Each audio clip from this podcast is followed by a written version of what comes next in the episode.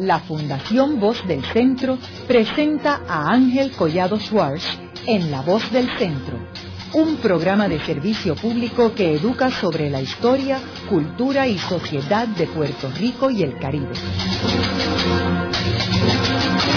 Saludos a todos.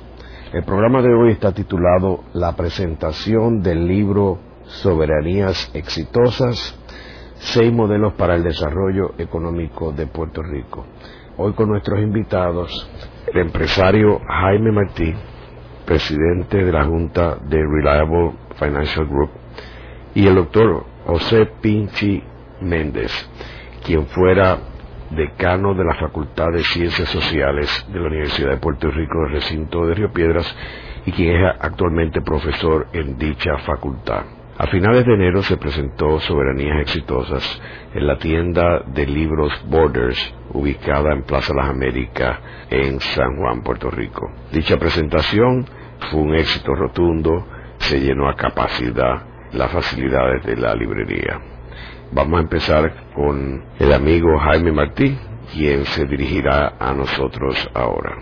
Mi agradecimiento muy especial al amigo Ángel Collado Schwartz por haberme solicitado que junto al doctor José Luis Méndez, distinguido catedrático de la Universidad de Puerto Rico, les presente este, su más reciente libro, Soberanías Exitosas. No podía haber estado en mejor compañía. Le reconozco a Ángel una capacidad de persuasión extraordinaria.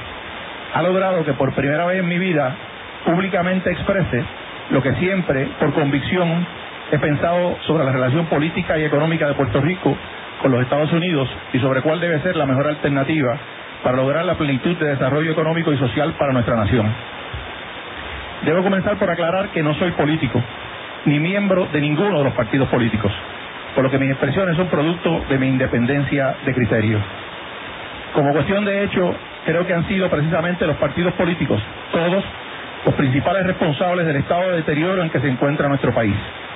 Los dos partidos principales por montar y mantener un concurso de quién trae más dinero de los Estados Unidos a Puerto Rico, con el único propósito de comprar votos para ser el administrador de turno del presupuesto de la colonia. El resultado de esta estrategia ha sido crear y promover una cultura asistencialista raíz de los mayores problemas que sufre el país.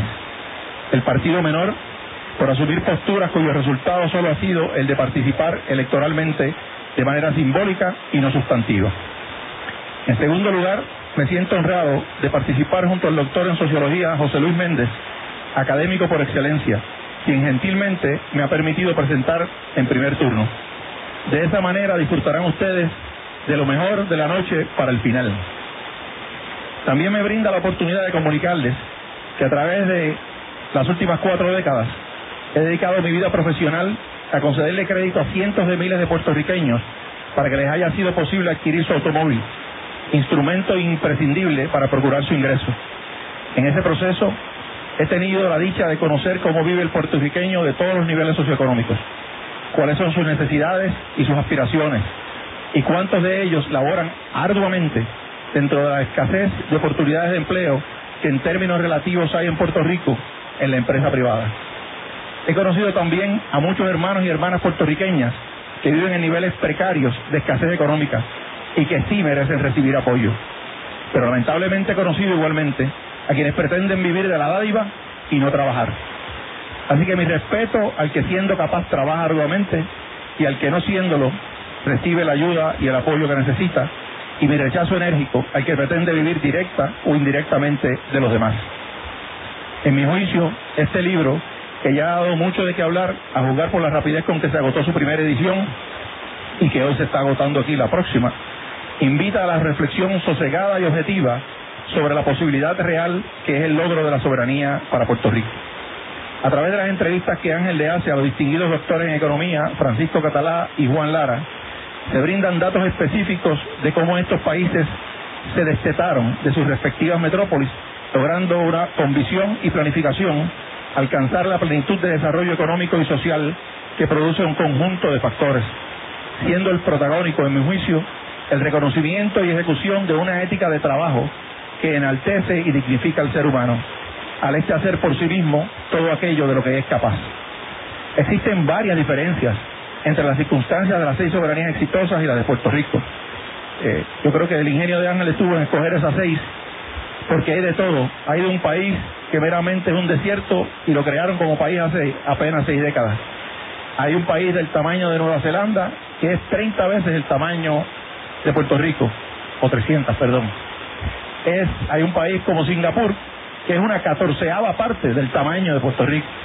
Hay dos países que se sesionaron de regímenes totalitarios o comunistas. Y hay una Irlanda que se ha quedado con negocio de la manufactura de Puerto Rico.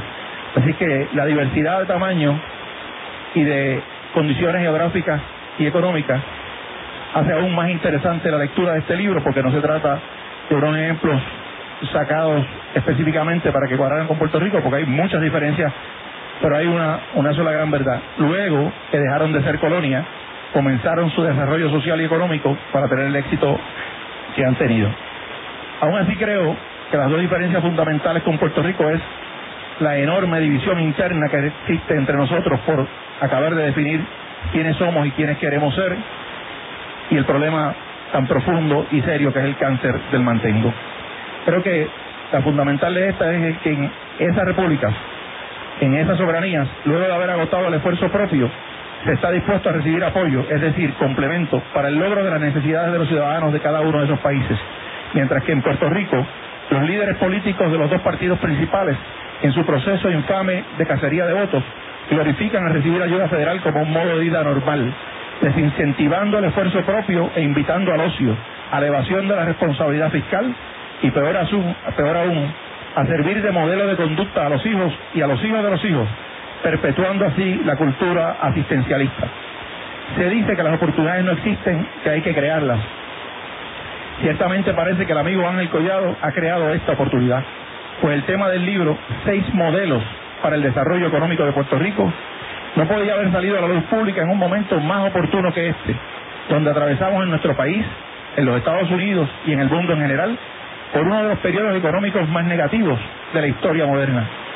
También se dice que las adversidades son oportunidades viradas al revés y la situación actual nos plantea la disyuntiva entre seguir hundiéndonos en el abismo o pantano económico en que estamos, social y moral, a que nos ha traído la creciente dependencia económica y la subordinación política, o a aunar voluntades inquebrantables en presentar un plan objetivo y estructurado que haga posible la soberanía de nuestro país, para beneficio no solo nuestro, sino del colonizador de los Estados Unidos. Precisamente esta noche, desde mi perspectiva pragmática de un empresario puertorriqueño, comprometido con el bienestar económico y social de mis hermanas y hermanos puertorriqueños, les hablaré del por qué la vía más efectiva para lograr la soberanía de Puerto Rico reside en la presentación a los Estados Unidos y a las naciones del mundo que se quieran convertir en nuestros aliados de un plan objetivo que haga sentido económico para ambos países. Es un camino de los días, a través de un periodo de tiempo determinado por acuerdo común. Solo así captaremos la atención y nos ganaremos el respeto no solo de los Estados Unidos, sino del resto del mundo. Un plan con datos concretos y objetivos que sean el fundamento de una negociación económica comercial con la metrópoli. Si sobre algo debemos estar claros, es que hace ya tiempo dejamos de ser un bastión militar por virtud de nuestra posición geográfica. Ahora solo somos principalmente un país con el cual a los Estados Unidos le es conveniente tener una relación comercial que les provee contribuciones sobre las ganancias que sus corporaciones establecidas en Puerto Rico obtienen de dicho comercio en un mercado cautivo como se resulta ser el de Puerto Rico. De esta forma, el Tesoro Federal se resarce de una gran parte, si no del todo, Dios sabrá, de las denominadas ayudas federales. Por supuesto, me refiero como ayudas a las transferencias federales que incluyen aquellas que constituyen obligaciones hacia los ciudadanos de su país que residen en Puerto Rico, tales como el Seguro Social, pensiones a veteranos y otras, que no cuentan como ayuda, sino como obligación. En mi juicio, para lograr la soberanía de Puerto Rico hay que comenzar por reconocer nuestra realidad histórica y nuestra situación actual. A partir del año 1898, en el que fuimos invadidos militarmente por los Estados Unidos, pasando a ser un territorio perteneciente a, pero no parte de, los Estados Unidos, hemos sido y continuamos siendo una colonia de los Estados Unidos de América. Este es un dato concreto sobre un hecho acontecido cuya veracidad es irrefutable. La modificación de forma, repito, de forma, o la creación del Estado Libre Asociado, que en su momento pudo haber tenido una gran utilidad y valor para los puertorriqueños, no ha alterado la sustancia de nuestra condición colonial, porque no ha tenido desarrollo alguno hacia desprenderse de su estado colonial. Por el contrario, en el balance y a través de las últimas seis décadas, dicha condición ha puesto de manifiesto el que seguimos siendo peones cada día que más sufrimos de, una auto, de falta de autoestima, ya casi es inexistente. Este es producto de habernos acostumbrado como modo de vida normal y conveniente al mantengo del gobierno federal.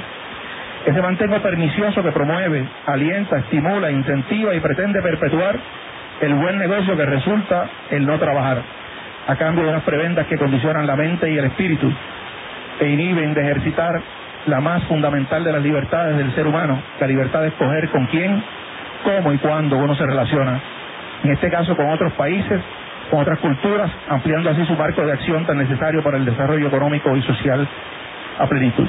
En esto quiero hacer una parte para decir que uno de los datos de comparación con las demás soberanías que más a mí me impactó es que Puerto Rico tiene un nivel de empleo como por ciento de la población el más bajo de todos.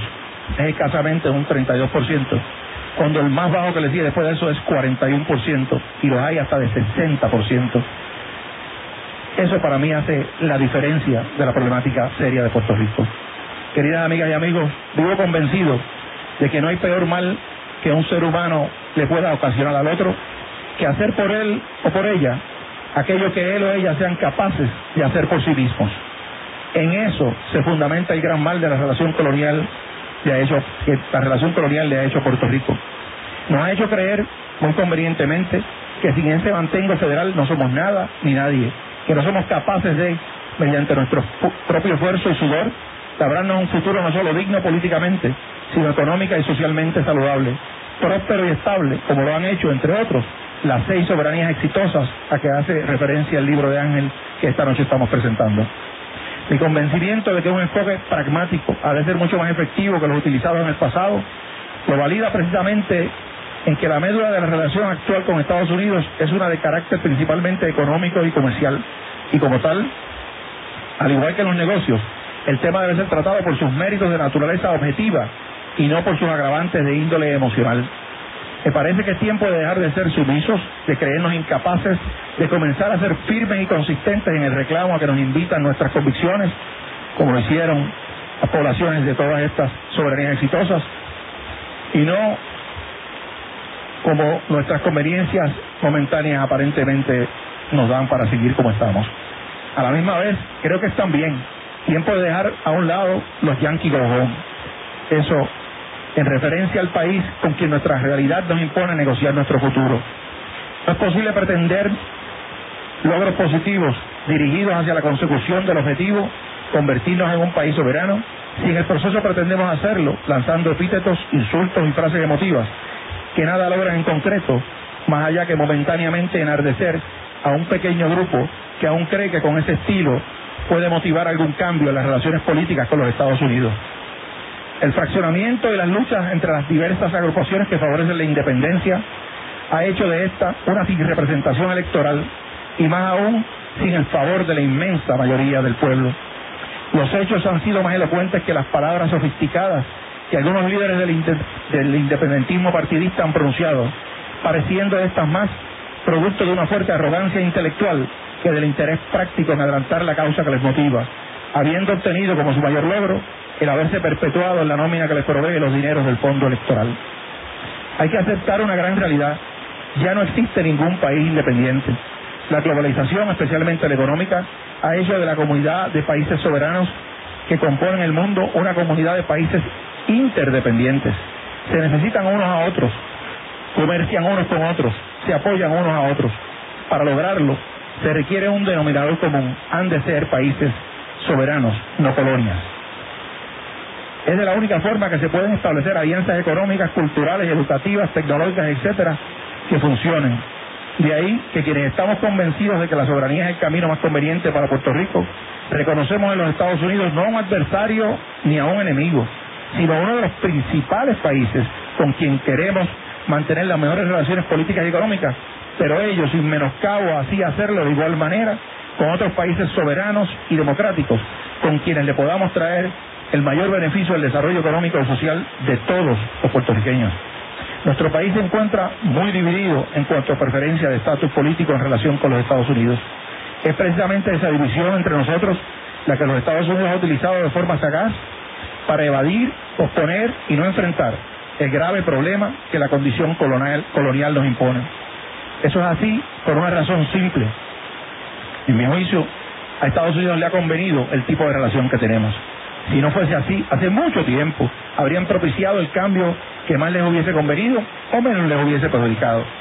Por eso es que el Congreso nunca ha promovido la estabilidad, algo que para ocurrir está en manos exclusivas de ellos, de nadie más. Y es que ni tan siquiera la contemplan, y con razón. ¿A quién se le ocurriría darle entrada permanente a su casa a cuatro millones de personas, de las cuales la mayoría consistentemente ha estado y estamos en contra de querer diluirnos a sí mismos dentro de otro país? Reconozco que en nuestro país uno de cada cuatro son puertorriqueños nacidos y criados aquí, pero que a través del tiempo, en gran parte por la conducta aprendida de sus padres y o familiares o amigos, se sienten ser norteamericanos con preferencia de continuar residiendo en Puerto Rico.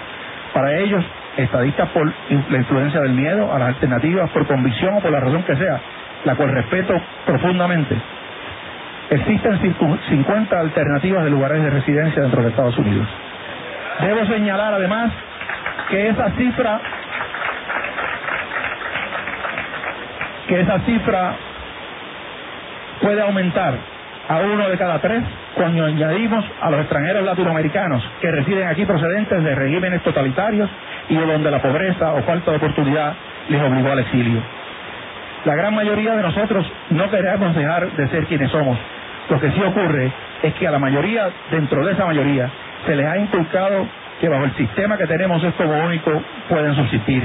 Sus voluntades están viciadas para el mito del miedo, por el mito del miedo, de que se es incapaz excepto para consumir, consumir y consumir los productos que casi exclusivamente importamos de los Estados Unidos.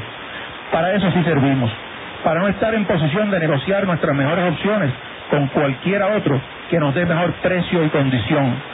En el campo a eso le dicen pelea de león contra burro amarrado. La estabilidad, en mi juicio, con el respeto que le tengo a los que así piensan, no es una opción viable porque la gran mayoría la rechazamos. Además, porque el único que tiene el poder para otorgarla la quiere menos que nosotros, no solo por razones culturales, raciales y de varias índoles, sino porque simplemente no les conviene económicamente, ya que de convertirse Puerto Rico en Estado, este sería uno de mayor mendicidad que bajo el propio estatus colonial que tenemos. Es por eso que mientras no se les presente una alternativa de mutua conveniencia, con respeto y dignidad, los Estados Unidos no habrán de hacer nada. Dejemos ya de tanto hablar conceptualmente y arreglemos las mangas de trabajo de forma concreta y específica, que talento nos sobra para hacerlo. Somos nosotros los que tenemos que ser agentes promotores del cambio inminente, inminentemente necesario si queremos paralizar el deterioro creciente de la colonia llamada Estado Libre Asociado, que un líder ya pasado de su tiempo, pero con intenciones de reverdecer, pretendió rebautizar con el nombre de déficit de democracia comencemos a trazar una nueva ruta de desarrollo económico y social que nos permita a aquellos que estemos dispuestos al trabajo y al sacrificio a quedarnos aquí en nuestra tierra, en un ambiente de verdadera justicia social y, e igualdad de oportunidades, donde quien más esté dispuesto a hacer por sí mismo logre el éxito de ser primero soberano individualmente y así contribuya a que el país sea soberano colectivamente. El principio es bíblico aquel que siendo capaz no trabaje, que no coma. Es la obligación de cada uno procurar su sustento y el de su familia, y además compartir con sus haberes, sus haberes con aquellos que verdaderamente no tienen la capacidad física y o mental para valerse por sí mismos. Eso es compasión. Hay que trabajar, es hora de acabar con el mantengo. No se equivoquen, hermano. El mantengo no es de gratis, como los partidos principales nos han hecho creer. El costo es tan, oneroso, es tan oneroso que equivale a regresar a los tiempos de la esclavitud. Porque no lo duden, no hay mayor esclavitud que la esclavitud económica. Finalmente, para aquellos que piensen que lograr la soberanía de Puerto Rico es visión imposible, les recuerdo que hace apenas 48 horas se materializó la juramentación como presidente de la nación a la que algunos quieren pertenecer de un ser humano al que nadie le veía posibilidades de llegar a esa posición simplemente porque Dios, al crearlo, tomó el pincel y escogió para la piel de él, su hijo amado, un color que para los prejuiciados, llenos de desprecio por quienes no son como ellos, no le hacía cualificar para la posición. Si eso ocurrió, que la soberanía de Puerto Rico se materialice, comienza a ser cada día una mayor posibilidad. Todo lo que hay que hacer es comenzar a trabajar para lograrlo de forma objetiva, sin apasionamientos, demostrando las capacidades extraordinarias del talento puertorriqueño. En mi juicio, no habrá legado más valioso para nuestros hijos y nietos que modelarles el principio de que siendo uno capaz, es indigno y vergonzoso el que otro le mantenga para controlar su voluntad y al final del camino, lo más preciado, su libertad. Que Dios bendiga a Puerto Rico en el sendero a su inserción en el mundo de los países soberanos exitosos. Muchas gracias. Muchas gracias al amigo Jaime Martí, que como mencioné al principio es el presidente de la Junta de Reliable Financial Group. Luego de una breve pausa, regresamos con Ángel Collado Schwartz en La Voz del Centro.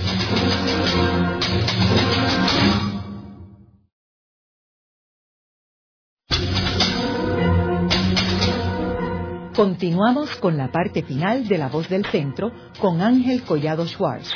Pueden enviarnos sus comentarios a través de nuestro portal www.vozdelcentro.org. Continuamos con el programa de hoy titulado La presentación del libro Soberanías Exitosas, seis modelos para el desarrollo económico de Puerto Rico. Hoy con nuestros invitados, el empresario Jaime Martí, presidente de Reliable Financial Group, y el doctor José Luis Pinchi Méndez, profesor de la Facultad de Ciencias Sociales de la Universidad de Puerto Rico del recinto de Río Piedras. Ahora vamos a escuchar al segundo de nuestros presentadores, al doctor José Luis Pinchi Méndez. Buenas noches y saludos a todos los presentes y a todos los radioescuchas. Para mí es un honor eh, poder presentar eh, este libro que me parece que tiene un espacio muy importante en el futuro de Puerto Rico. Para poder entender integralmente el mensaje de soberanía exitosa, es necesario que, veamos primero el significado de este texto a la luz del proyecto cultural de Ángel Collado Schubert, cuya primera manifestación como libro son los tres tomos de Voces de la Cultura, número uno, dos y tres. Tanto aquellos tres libros como Soberanía Exitosa tienen un importante elemento en común. Se trata de un esfuerzo colaborativo entre el autor y otros reconocidos intelectuales para discutir de manera seria y sistemática algún tema de interés general para todos los puertorriqueños. La discusión comienza primero de manera hablada y es difundida luego a todo el país a través del programa radial La Voz del Centro, pero posteriormente se imprime y es recogida, editada y publicada como libro. En los tres tomos de Voces de la Cultura, el autor invitó a especialistas en los temas más diversos y después de una discusión radial abierta, profunda e inteligente sobre cada uno de estos asuntos, recogió lo discutido en forma escrita y produjo tres libros excepcionales, tanto por el contenido intelectual de los tratados, como por la calidad de la impresión, la riqueza gráfica y la importancia de las fotos que se incluyen.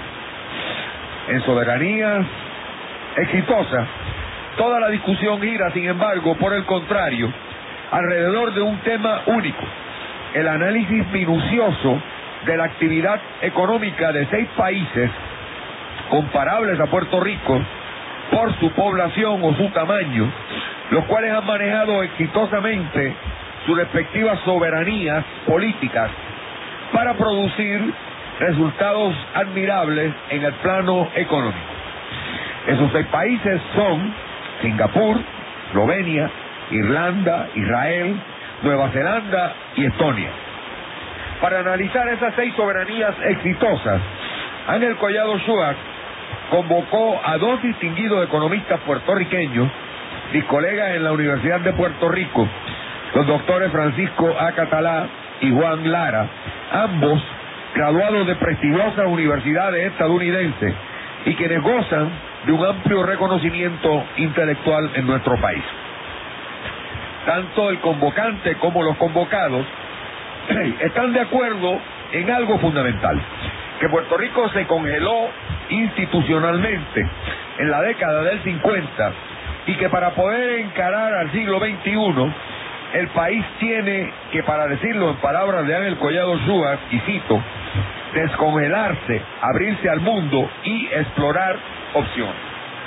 Además de ese acuerdo, los tres intelectuales coinciden en que Estados Unidos no está interesado en incorporar a Puerto Rico como Estado y que al no existir la estadidad como opción real, las dos opciones verdaderas para el futuro de Puerto Rico son continuar con el modelo actual de territorio bajo los poderes plenarios del Congreso o alcanzar un estatus donde la soberanía descanse en el pueblo de Puerto Rico y a la vez se mantenga una relación estrecha con Estados Unidos donde residen cerca de 4 millones de puertorriqueños. La mirada a las seis soberanías exitosas que llevan a cabo Ángel Collado Schubert, Francisco Catalán y Juan Lara en el libro que esta noche nos ocupa, está matizada por la convicción de que los puertorriqueños tenemos que ser los arquitectos de nuestro propio destino y asumir todas las responsabilidades que ello conlleva y que de no hacerlo nos estaremos empantanando en la pobreza, la indefinición política y el el deterioro social y humano de nuestro pueblo. Paradójicamente, el principal escollo para salir de ese empantanamiento es un fetiche, la palabra soberanía, la cual es vinculada por una gran parte de nuestro pueblo con toda la carga negativa que durante más de 100 años de colonialismo americano se le ha dado en nuestro país al término independencia, el cual está asociado en Puerto Rico con experiencias históricas muy poco estimulantes, como son la extrema pobreza de países como Haití, República Dominicana y la mayoría de las naciones de Centroamérica. Para contrarrestar esa carga negativa, los contertulios del libro nos invitan a mirar otra experiencia, la de los países que han hecho un uso adecuado de la soberanía política y gracias a ello han logrado un importante desarrollo económico que ha mejorado considerablemente la calidad de vida, la educación y la salud de sus habitantes. Sus miradas están además motivadas por otra convicción, la confianza en que Puerto Rico puede implementar las mejores estrategias de esos seis países soberanos. A pesar de esa convicción, Collado, Catalá y Lara coinciden en que existe un problema subjetivo mayor que la carga negativa que algunos sectores le dan en nuestro país a la palabra soberanía. Ese problema es el desarrollo en nuestra sociedad de una mentalidad dependiente, la cual es el resultado del hecho de que luego de unos años exitosos, el modelo económico de Puerto Rico se ha debilitado y subsiste principalmente mediante el mantengo federal. Como consecuencia de ello, añade Ángel Collado Schwartz en el capítulo introductorio, en la actualidad, menos de una tercera parte de los puertorriqueños tiene empleo y asume la carga de sostener económicamente con su trabajo y contribuciones al resto de la población. Es decir, un 32% de la población mantiene al resto. La independencia ataca la dignidad del pueblo y es fuente de muchos de los males que afectan a la isla. Cierro la cita.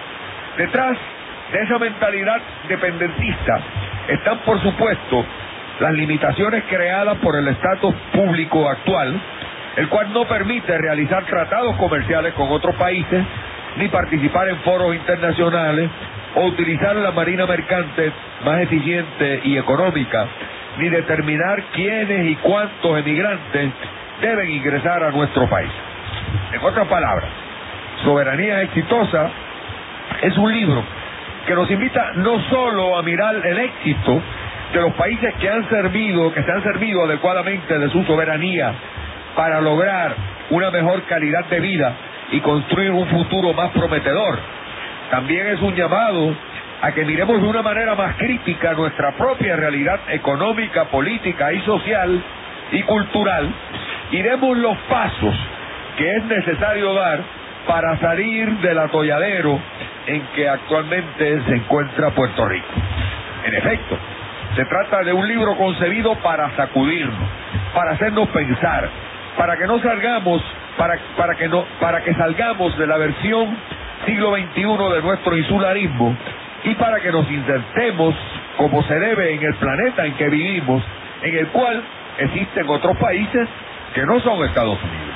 También es un esfuerzo para que reconozcamos que hemos llegado al siglo XXI en un momento en que el mundo se ha transformado vertiginosamente y nos exige una actitud más racional, dinámica y solidaria para poder sobrevivir y para lograr una vida cualitativamente válida.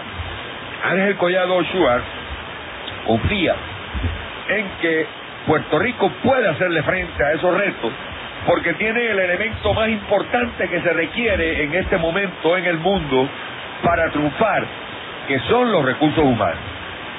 A pesar de que nuestro país cuenta en la actualidad con un capital humano que podría ser la clave para sacar a nuestra sociedad del estancamiento actual, Collado Suárez sabe muy bien que la utilización adecuada de esos recursos están por el momento limitada no solo por la falta de soberanía de nuestro país, que nos impide comerciar y actuar libremente, sino también, y quizás principalmente, por la mentalidad creada por el mantengo y las transferencias federales. El peso subjetivo de esa mentalidad no se debe subestimar y podría ser mayor que la dosis de autoestima y de confianza que se necesita en Puerto Rico para encargar de forma adecuada el capital humano que tenemos a nuestra disposición para poder salir del actual empantanamiento y darnos un mejor futuro. Sin embargo, es importante recordar, como comenta Ángel Collado Suárez cuando habla de su visita a Singapur, que antes de desviarse de su proyecto desarrollista y a pesar de las limitaciones de su estatus político, Puerto Rico fue un modelo para países como los que hoy quisiéramos imitar. Cuando me pongo a reflexionar sobre dónde fue que nos desviamos, dice Ángel Collado Schubert, veo que el punto clave fue cuando Puerto Rico decidió tomar la ruta del mantengo y descansar en los programas de transferencias federales. Es importante recordar que ese desvío ocurre en una fecha en que Estados Unidos estaba adoptando el conjunto de programas de la guerra contra la pobreza para lidiar con la creciente guetoización de importantes sectores de esa nación y casi en el mismo tiempo en que Puerto Rico se interrumpía el ciclo de 28 años continuos de gobierno del Partido Popular y comenzaba el periodo de la alternancia en el poder entre los dos partidos principales, el PNP y el PPD. Pocos años después del inicio, del inicio de la alternancia, el Partido Nuevo Progresista le da un nuevo giro a la política de nuestro país con la consigna proclamada en el panfleto publicado bajo el título de La estadidad es para los pobres. Paradójicamente, aunque la consigna de la estadidad es para los pobres ha sido muy exitosa electoralmente para el PNP, para la estadidad ha sido quizás mortal, porque la actitud dependentista que desvió a Puerto Rico de su proyecto desarrollista de los primeros años de la operación Manos a la Obra, ha afectado por supuesto a Lela al extremo de hacerlo económicamente poco atractivo y casi inoperante, pero ha sido igualmente nociva para la estadidad porque nos ha hecho menos aceptables para los Estados Unidos como potencial Estado. También ha perjudicado grandemente al independentismo porque nos ha hecho mucho más dependientes del país que actualmente controla nuestro destino político. A pesar de ser un mal que perjudica a todas las opciones sobre estatus que defienden los partidos electorales puertorriqueños, la mentalidad creada por la independencia, por la dependencia económica de Puerto Rico hacia Estados Unidos y por la falta de soberanía de nuestro pueblo, no ha podido, sin embargo, ser superada en nuestro país porque no existen entre las organizaciones políticas de aquí los consensos mínimos que toda sociedad necesita para poder funcionar adecuadamente y desenvolverse con éxito en la compleja realidad económica del siglo XXI. Soberanía exitosa es un esfuerzo para que veamos esa realidad de una manera objetiva y usando como marco de referencia el éxito económico de seis países que han utilizado su soberanía para progresar económicamente. De esos seis países hay uno en particular, Singapur, el cual es una isla en el Océano Pacífico 14 veces más pequeña que Puerto Rico y que tiene casi el mismo número de habitantes. En la década del 50 y el 60, Singapur perteneció a la Federación de Malasia. Actualmente, esa isla asiática tiene solo 2% de desempleados. Su tasa de ahorro es de un 40% del ingreso nacional. Posee una, una poderosa industria de construcción y en su puerto, uno de los más activos del mundo, entra y sale un barco cada 10 minutos. El ingreso nacional bruto de Singapur y su nivel de producción es el doble del nuestro y está creciendo a un ritmo entre un 6 y un 8%.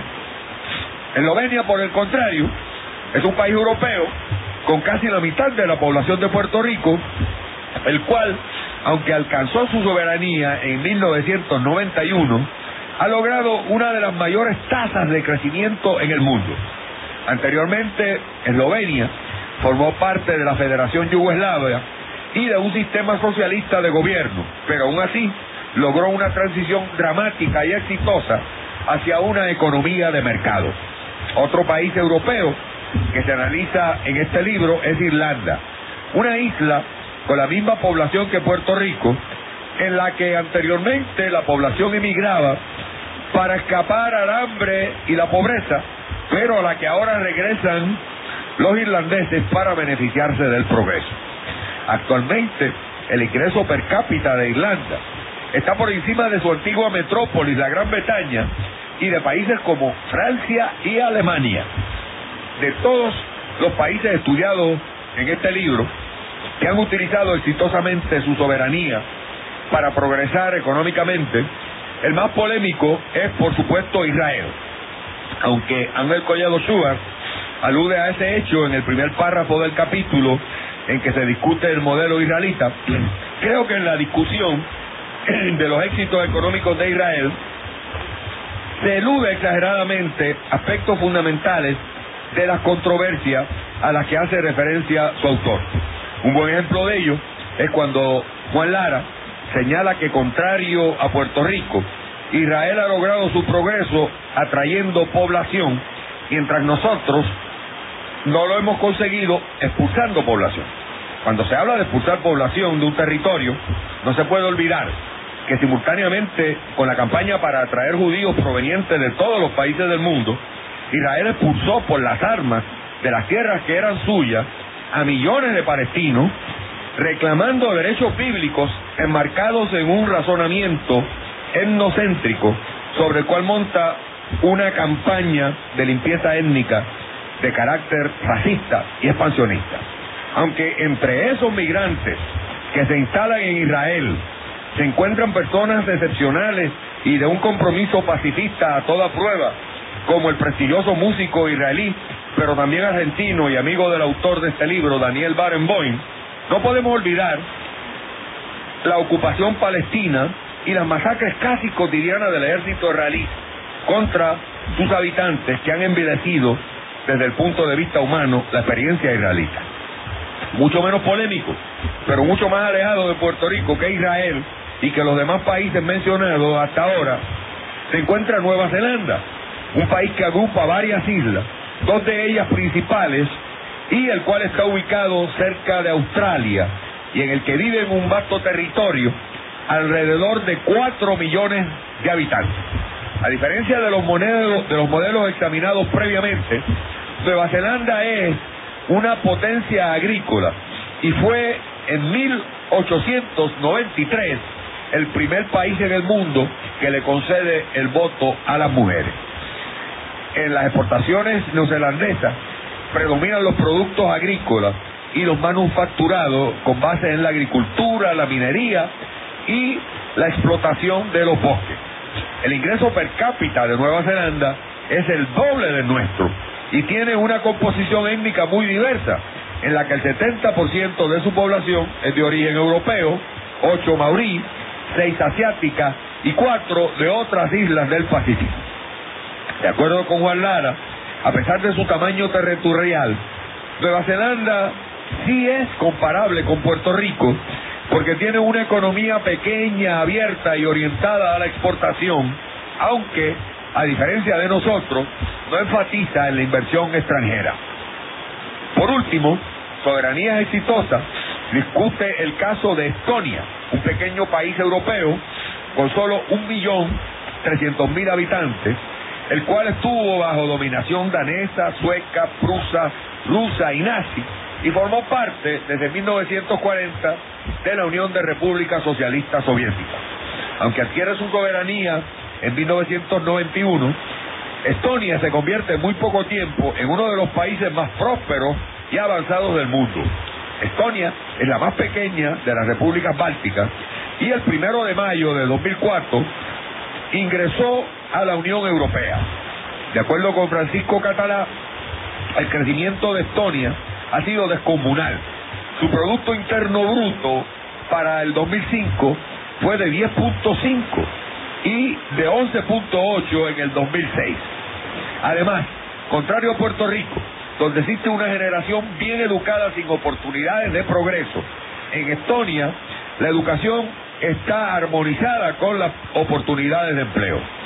Además de discutir la economía de los seis países estudiados, Soberanía Exitosa contiene varias tablas de indicadores económicos en las que se puede comparar el desempeño de los seis países estudiados con el de Puerto Rico. También se incluyen varias columnas de Ángel Collado Sugar publicados en el Nuevo Día, una de las cuales tiene el sugestivo título de La novia que no quería casarse. En ella, el autor discute las 10 señales significativas que la metrópoli nos ha enviado durante un siglo para decirnos que no quiere incorporar a Puerto Rico como Estado de la Unión. La conclusión de esta columna es contundente. En ella Ángel Collado Schubert afirma, la estadidad está disponible para los puertorriqueños que quieren reubicarse en Estados Unidos. Puerto Rico tiene solo dos opciones reales de definición, el territorio o la soberanía. Precisamente por ello, el autor concluye en otro tono y en otras palabras, la novia no quiere casarse y nos lo lleva repitiendo más de 100 años.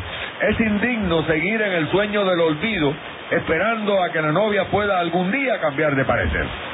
Como no cree que ese cambio de parecer puede ocurrir, Ángel Collado Sugar se ha dedicado en los últimos años, primero a través del proceso que llevó a la publicación de los tres tomos de Voces de la Cultura y ahora con la salida de Soberanía Exitosa, a tratar de levantar la autoestima del novio despechado para convencerlo de que existe, de que tiene dignidad y personalidad propia y de que no tiene por qué suicidarse de repente o lentamente porque la novia imaginaria no quiere casarse con él.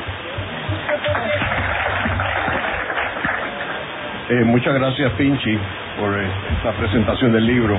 Yo quisiera concluir con unos comentarios finales. Eh, primero, quiero mencionarles que el libro tiene todos estos modelos, que son seis modelos económicos, pero hay que ver que están alrededor del mundo, no están en una sección, no están en Europa, no están en Asia, y que dos de ellos consiguieron su soberanía antes de la Segunda Guerra Mundial, que fueron Nueva Zelanda e Irlanda, dos consiguieron la soberanía después de terminada la Segunda Guerra Mundial, que fueron Singapur e Israel, y dos después que cayó el bloque soviético en el 91, que son Estonia y Eslovenia.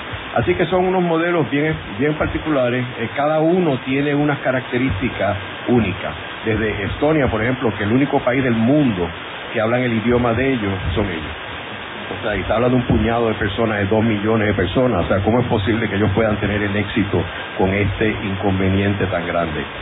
Otro punto que quería levantar es que estas presentaciones que habíamos hecho otra en el Bankers Club, yo quise que tuviéramos un tipo de presentación distinta a la tradicional.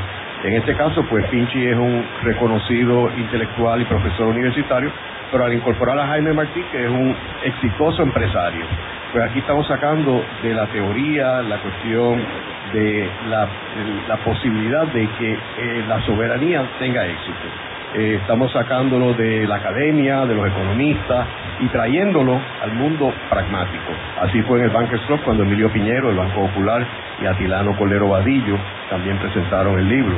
Y posteriormente vamos a hacer otra en Borders de Mayagüez. Así que le estamos dando este, sustancia a esto. Esto no es una teoría y esto no es un sueño. Esto es algo que puede ser real. Yo quisiera también mencionar de que como eh, apunté en la introducción y mencionó Pinchi, parte de la premisa importante de esto es que Puerto Rico se congeló en la, década del 50 y nosotros tenemos que descongelarlo si queremos echar para adelante a este país y buscar eh, nuevas opciones. Puerto Rico necesita lanzar una economía vigorosa como la de los países discutidos en este libro y que Pinchi mencionó en detalle y Jaime y disponer de los poderes que trae la soberanía, que es lo importante de esto. Es la única forma para poder lanzar un verdadero modelo económico donde uno pueda hacer tratados comerciales y culturales con los Estados Unidos, con la Unión Europea, con China, con India. Yo sostengo de que la soberanía es lo que Estados Unidos quiere para Puerto Rico. O sea, este es un proyecto que yo considero un proyecto proamericano, si lo queremos ver en eso. No es un proyecto antiamericano, es un proyecto proamericano. Estados Unidos tiene un problema, ya Puerto Rico no es un bastión militar y no se sabe qué hacer. Este, yo creo que la, la elección de Obama es una oportunidad, aunque como mencionó Pinchi, el presidente de Estados Unidos no tiene el poder de resolver el problema del estatus de Puerto Rico. Y eso está bien claro y la constitución lo dice, es el Congreso. Hemos tenido otra ocasión donde el presidente Ford dijo que él respaldaba la estabilidad de Puerto Rico, lo mismo Reagan en una ocasión. Sin embargo, nada pasó porque no es el presidente de Estados Unidos el que determina eso, es el Congreso y particularmente el Senado, donde siempre ha habido un tranque. Y nosotros también necesitamos poder usar las marinas mercantes más eficientes y más económicas, la cual bajarían los costos de los consumidores. Y también tenemos que determinar quiénes entran a Puerto Rico y quiénes no entran. O sea, cómo nosotros vamos a determinar un nuevo modelo económico cuando no podemos decir, bueno, aquí deben entrar chinos. A mí siempre me es curioso, cada vez que hay un cambio de gobierno, los secretarios de turismo siempre dicen que quieren traer turistas de Europa. Pero lo que pasa es que quien determina las líneas aéreas que entran aquí es Estados Unidos. Así que uno no puede, quien dice que turista puede entrar aquí le da una visa de entrada a Estados Unidos. Así que nosotros en realidad no podemos decir nada. Es Estados Unidos el que determina y ellos tienen sus prioridades, que no necesariamente son las de Puerto Rico. Y también con una sociedad, como hemos mencionado aquí, que depende y, vive del mantengo federal, eh, pues es una situación nefasta para el país. Y no es el mantengo federal, yo siempre aclaro que no estoy hablando de un mantengo para envejecientes, para incapacitados o para niños. Estamos hablando del mantengo de personas saludables y que pueden trabajar. Y ese mismo dinero se puede hacer y se puede canalizar a través de incentivos para eh, desarrollar el país o para crear empleo, en vez de enviarle dinero sin que la persona trabaje, porque eso tiene unos efectos sociales grandes. ¿Qué efecto tiene en el niño que ve a su papá todo el día tomando cerveza en el cafetín de la esquina? Eso tiene un efecto que es multiplicador. Y en el siglo XXI la tendencia soberanista también es muy clara. En el 1945 las Naciones Unidas tenían 45 miembros. Hoy tienen 192 miembros. Así que es obvio que la tendencia es hacia la soberanía. Y nosotros estamos aquí aislados y no queremos ver eso. Y los políticos todos están ocupados en su reelección y ganar elecciones. Y no de ver el futuro. Es como el que corre una bicicleta y mira la rueda al frente y no mira para dónde va la bicicleta. Y aquí todo el mundo, los políticos miran la rueda y no miran hacia dónde va la bicicleta. El desarrollo macroeconómico y social de Puerto Rico está íntimamente ligado al estatus. Hablar de modelos económicos sin discutir el estatus es discutir el asunto en una forma incompleta. Puerto Rico tiene en sus manos dos opciones reales de estatus. Continuar con el estatus territorial colonial decadente o alcanzar la soberanía desarrollando un modelo económico y social digno y en armonía con las soberanías exitosas en el mundo, encabezadas por la de Estados Unidos. La única solución económica digna para Puerto Rico es la soberanía. Por último, quisiera compartir con nuestros radioescuchas unos comentarios, según publiqué una columna en el Nuevo Día hace unas semanas, y es referente a que muchas personas preguntan si estas soberanías exitosas que mencionamos en el libro ya no son modelos para Puerto Rico debido a la crisis mundial, ya que todas estas soberanías han sido afectadas adversamente. Pero a esto yo menciono que la economía mundial está en su peor crisis moderna. Posiblemente hasta supere la depresión de 1929. Debido a la naturaleza globalizada de la economía, todos los países están afectados de una forma u otra. O sea, si bien es cierto que todos estos países, los seis países que tenemos como modelo, están afectados adversamente, tenemos que decir que si un caso tenía crecimiento de 6% y ahora está en cero, pues Puerto Rico tenía menos un por ciento y probablemente está en 15 o 20 por debajo. Así que todos estos países siguen siendo modelos para Puerto Rico porque están mejor que nosotros. Y más aún, ellos como son países soberanos tienen el poder para poder bregar con los problemas de ellos. Poderes que Puerto Rico no tiene al ser una colonia y los poderes están radicados en el Congreso de Estados Unidos. Quiero mencionar que la prestigiosa revista The Economist proyecta que este año el Producto Bruto Doméstico estadounidense se contraerá un 3.2%. Por otra parte, China, con un 24% de la deuda pública de Estados Unidos, es el principal dueño de la misma y ha propuesto que se sustituya el dólar estadounidense por una nueva moneda internacional. Aunque China no está inmune a la crisis mundial, The Economist proyecta un crecimiento de una economía de un 6% durante este año. O sea, mientras la economía de Estados Unidos continúa deteriorándose, China aumenta su presencia en América Latina, históricamente dependiente de las economías estadounidenses. En las semanas recientes, China negoció un acuerdo con Venezuela, con Argentina, con Brasil, con la mayoría de los países grandes de América Latina. Y es algo que Puerto Rico no puede ser al ser una colonia de los Estados Unidos. Los ciudadanos de Estados Unidos están mucho más afectados que los de China, Europa y otros países desarrollados. En estos países existen beneficios generosos para los que pierden el empleo y el Estado provee servicios gratuitos de excelencia en las áreas de salud y la educación. Existen también excelentes medios de transportación pública y medicinas y alimentos a precios razonables. Como mencioné, todas las economías discutidas en el libro Soberanías Exitosas están afectadas. Eh, las dos principales economías de estos seis modelos, la de Singapur e Irlanda, son las más afectadas.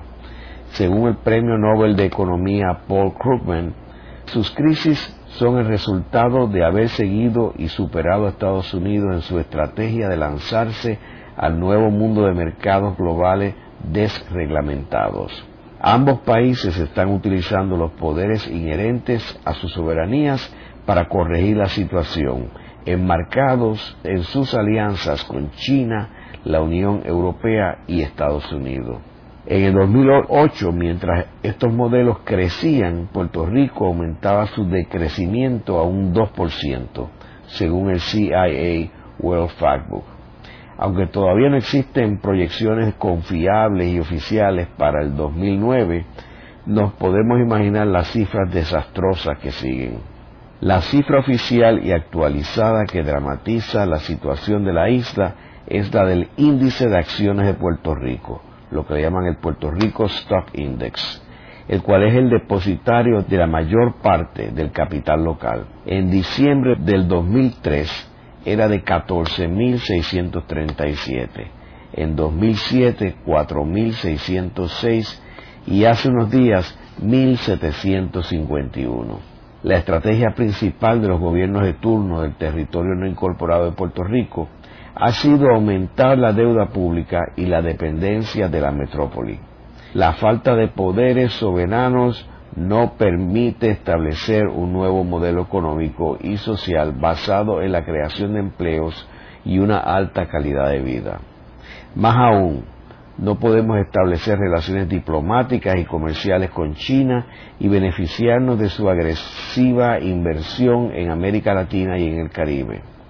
En lugar de crear empleos con las nuevas inversionistas del siglo XXI, tenemos que resignarnos a mendigar fondos federales adicionales mientras las soberanías exitosas maximizan sus relaciones comerciales con China, la Unión Europea, Estados Unidos e India. Un detalle que recientemente estuve estudiando, que es el caso de San Marino, que es un diminuto país en la península de Italia, con solamente 30.000 habitantes y su propio pasaporte, es el Estado soberano más antiguo del mundo. Tiene un ingreso per cápita de más del doble del nuestro y una tasa de crecimiento de 4.3% versus nuestro decrecimiento. La soberanía exitosa de San Marino debe ser otra fuente de inspiración para un Puerto Rico exitoso en el siglo XXI. Al igual que San Marino, hay otros países pequeños como lo es Mónaco, lo es Andorra. Estos son países en Europa que han podido tener éxito a pesar de no tener recursos naturales. Los seis países que están en el libro, más estos, no tienen la calidad ni la profundidad del talento humano que hay en Puerto Rico. Así que si estos países lo han logrado, ¿por qué Puerto Rico no puede lograrlo? Con esto concluimos la transmisión de la presentación del libro Soberanías Exitosas en Plaza de las Américas, en la librería Borders, y hemos tenido como presentadores hoy al empresario Jaime Martí y al doctor José Pinchi Méndez. Muchas gracias. Esta ha sido una producción como servicio público de la Fundación Voz del Centro. Los invitamos a sintonizarnos la próxima semana a la misma hora. Y recuerden que pueden adquirir el libro Voces de la Cultura en su librería favorita o en nuestro portal.